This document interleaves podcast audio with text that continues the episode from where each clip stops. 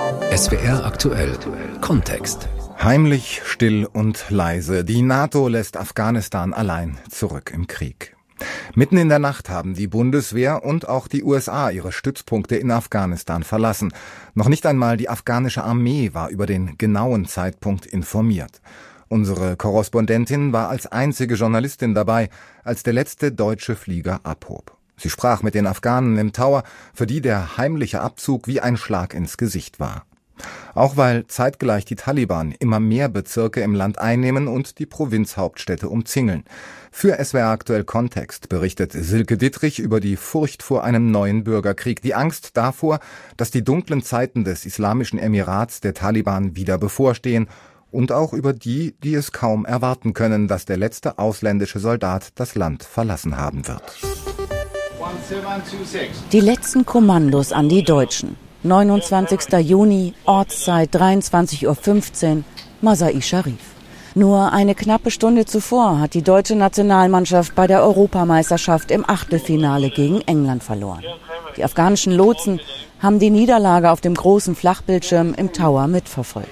Und wie immer auf die Deutschen gehalten. Jahrelang haben sie ja Seite an Seite mit ihnen zusammengearbeitet. Und dann, kurz vor knapp, schauen sie auf den neuen Flugplan und realisieren, die Maschine vom Typ A400M, die jetzt abhebt, wird endgültig der Flieger sein, der die letzten deutschen Soldaten aus Afghanistan rausbringen wird.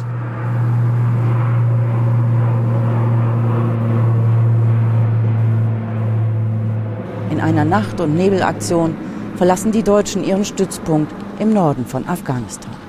Mit leeren Augen schaut Majid Sadat der letzten deutschen Maschine hinterher. Er ist der Chef des zivilen Flughafens von Masai Sharif. Den Deutschen sagt er leise, habe er und auch das Land Afghanistan viel zu verdanken. Vor wenigen Sekunden haben wir gesehen, wie der letzte Flieger abgehoben hat. Das war's. Nach 20 Jahren ist die Freundschaft vorbei. Gestern Abend haben sie mir hier noch versprochen, eines Tages kommen wir als Touristen zurück, mit unseren Familien, nicht als Soldaten. Touristische Ausflüge und ein familiäres Wiedersehen in Afghanistan?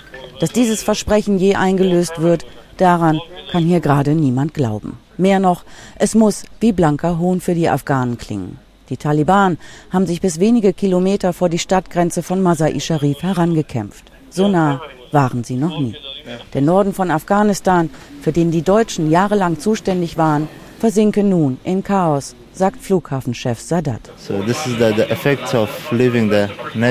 Das ist das Ergebnis, weil die ausländischen Truppen abziehen. Das hat Auswirkungen auf die Sicherheitslage im Land. Alle Soldaten sind im höchsten Alarmzustand. Aber das geht auch auf die Psyche aller Afghaninnen und Afghanen. Keiner kann gerade mehr in Ruhe schlafen. Seit dem 1. Mai, als der Abzug der NATO-Truppen offiziell begann, haben die Taliban in zahlreichen Offensiven so viele Bezirke im Land eingenommen, dass sie nun weit mehr im Land kontrollieren als die afghanische Regierung. Düstere Prognosen von US-Geheimdiensten gehen davon aus, dass die afghanische Armee und damit auch die Regierung in wenigen Monaten zusammenbrechen könnte. Flughafenchef Sadat macht sich große Sorgen, dass die Taliban seinen Flughafen angreifen und es keine Chance gibt, ihn zu verteidigen. Als die Deutschen noch hier waren, habe ich sie einfach angerufen. Sie haben gesagt, kein Problem, wir sind hier. Und sind sie weg? Und wen soll ich nun um Hilfe bitten? Dort, wo die Bundeswehr jahrelang zuständig war, könnte sich das Schicksal für Afghanistan entscheiden. Denn wenn der Norden fällt, davon sind die meisten überzeugt, wird auch das gesamte Land in die Hände der Taliban fallen. Die afghanische Regierung spricht nun schon seit Wochen davon, dass im Norden eine große Gegenoffensive geplant sei, die nun ohne die Beratungen der Bundeswehr ablaufen muss. Dort, wo die deutsche Truppe stationiert war, ist jetzt die Luftwaffe der afghanischen Armee untergebracht. Bislang war vor allem die Luftwaffe der USA für die afghanischen Truppen ein zentraler Faktor im Kampf gegen die Taliban.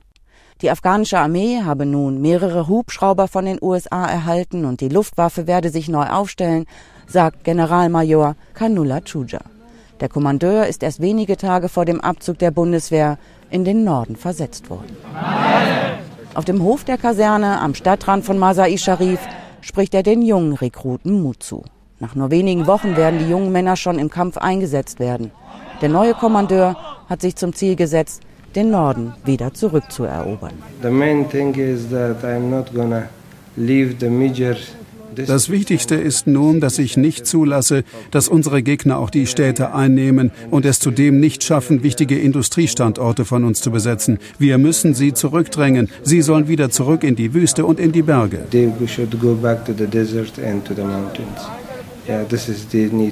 Kampflos aufgeben komme nicht in Frage, sagt auch der afghanische Verteidigungsminister. Mit allen Mitteln sollten sich die Afghanen nun zur Wehr setzen. Er hat seine Landsleute sogar dazu aufgerufen, zu den Waffen zu greifen. Und tatsächlich berichten afghanische Medien nun sogar von Frauen im Zentrum des Landes, die dem Aufruf gefolgt sein sollen. In Masai Sharif sind es tausende Männer, die ihr Land gegen die Taliban verteidigen wollen. Kriegsfürsten und Parteivorsitzende haben Waffen an Zivilisten verteilt. Mit Panzerfäusten und Kalaschnikows stehen nun einfache Männer am Stadtrand. Ashmatullah ist der Größte hier und scheint das Sagen zu haben in der kleinen Truppe. Eigentlich ist er Taxifahrer. Aber kämpfen, das könnten sie ja alle, sagt er stolz. Das hätten die Afghanen einfach im Blut. Seit 40 Jahren herrscht bei uns Krieg.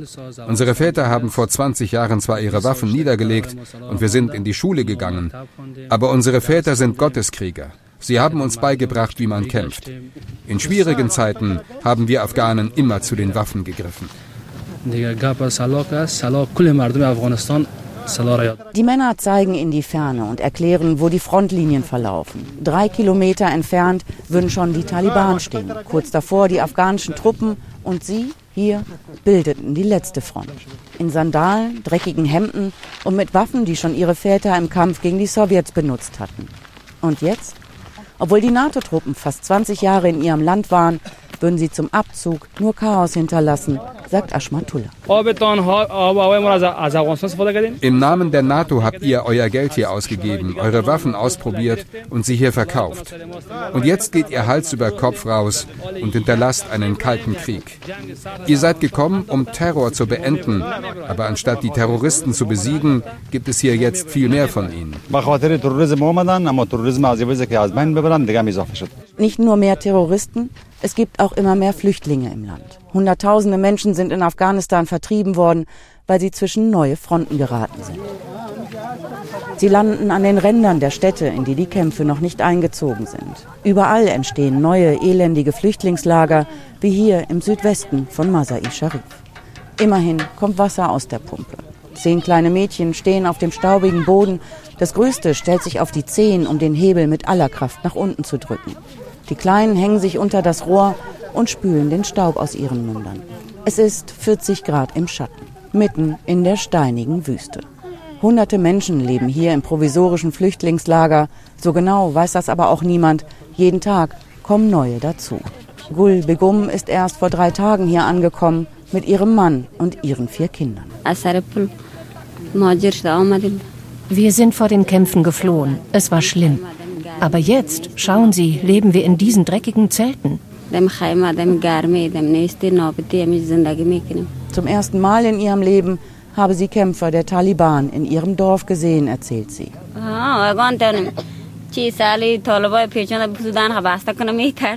Vor denen haben wir große Angst. Die Taliban tragen Turbane und Tücher vor ihren Gesichtern. Die kennen keine Gnade. Sie bringen einfach Leute um. Als ich klein war, haben sie auch meinen Bruder getötet.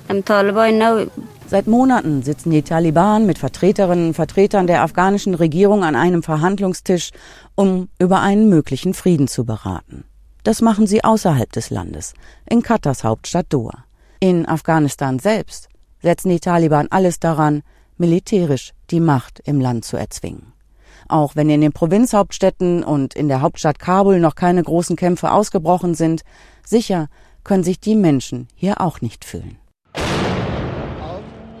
Zum Opferfest im Juni schlagen gleich neben dem Präsidentenpalast in Kabul Raketen ein, mitten im Gebet von Präsident Ashraf Ghani und anderen hochrangigen Politikern. Der TV-Sender Tolo News hat live mitgefilmt. Niemand läuft weg, Einige Männer zucken nur kurz zusammen. Dann beten alle weiter, als sei nichts geschehen. Der sogenannte Islamische Staat bekennt sich zu dem Anschlag. Ein weiterer kriegerischer Mitspieler in Afghanistan. An den Fensterscheiben im Auto rauschen in Kabul überall dicke graue Betonwände vorbei. Die Hauptstadt hat sich in den letzten Jahren in eine Festung verwandelt. Stacheldraht, Checkpoints, bewaffnete Männer. Auch der größte Fernsehsender des Landes, Tolo News, gleicht von außen einem Hochsicherheitsgefängnis.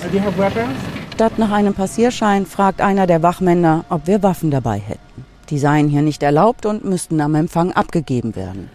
Hunde beschnüffeln das Auto, Wachmänner öffnen den Kofferraum und schauen mit Spiegelstangen unter das Fahrzeug.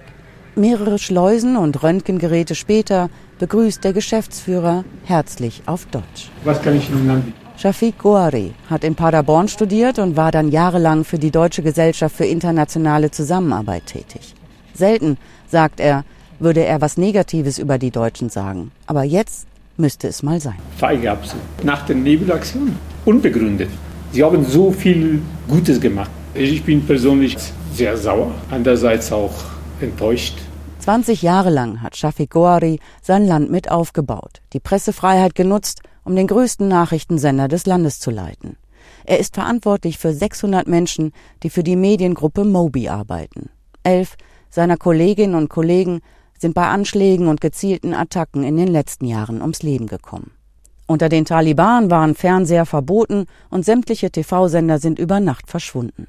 Nur streng religiöse Radioprogramme wurden gesendet oder Propagandanachrichten in Zeitungen verbreitet. Jetzt, da die Presse endlich einen hohen Stellenwert für die afghanische Gesellschaft habe, würden die westlichen Länder einfach aus seinem Land abziehen, ohne irgendeine Bedingung zu stellen. Das macht den TV-Geschäftsführer fassungslos. Es ist schade, äh, wenn man jetzt äh, nach 20 Jahren sich wieder da sieht, wo man angefangen hat. Es wäre schade, wenn alles jetzt verloren ginge. Shafiq Gouari hat viele harte Zeiten in Kabul miterlebt. Den Krieg der Sowjetunion, den anschließenden Bürgerkrieg, die Zeiten der Taliban Ende der 90er Jahre aber, sagt er, seien die schlimmsten gewesen. Diese Stadt war eine tote Stadt die Angst bei den, bei den Jugendlichen, bei Frauen. Fast die ganze Stadt war ein Bettler. Lehrerinnen mit Burka. Man konnte an den Händen sehen, dass als sie um Geld gebeten haben, dass die von sehr guten Familien oder gebildeten Familien kommen, weil es nichts gab. Das, was der Fernsehchef beschreibt, hat Fatima Yusufi am eigenen Leib zu spüren bekommen. Die Lehrerin hatte während des Taliban-Regimes heimlich über zwei Jahre lang Mädchen unterrichtet.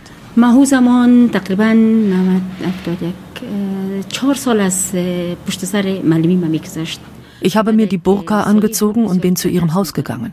Die Mädchen waren sehr dankbar und haben gerne gelernt. Die Taliban haben das dann herausgefunden. Eines Tages kamen sie zu uns nach Hause. Sie haben meinen Schwiegervater so sehr verprügelt. Er ist später im Krankenhaus gestorben. Diesen Moment werde ich nie mehr vergessen können. Immer wieder streicht sich Fatima Yusufi mit dem Finger unter die Augen, um ihre Tränen wegzuwischen. Sie leitet heute eine Schule, an der 4000 Mädchen unterrichtet werden, von der Grundschule bis zum Abitur. Sie seien zu jung, um all die Gräueltaten der Taliban zu kennen, sagt Fatima Yusufi. Die 51-Jährige macht sich große Sorgen. Nicht um sich selbst, wie sie versichert, sondern um ihre Schülerinnen, die in den letzten 20 Jahren Freiheiten hatten, die unter den Taliban komplett beschnitten worden waren.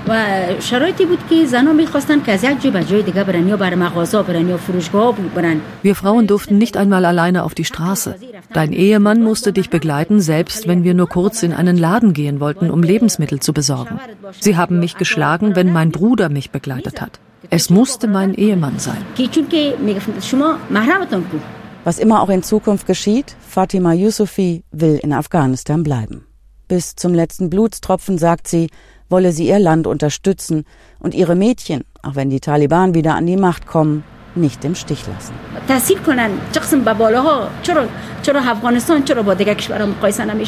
Aber ich frage mich, warum kann Afghanistan nicht so sein wie andere Länder?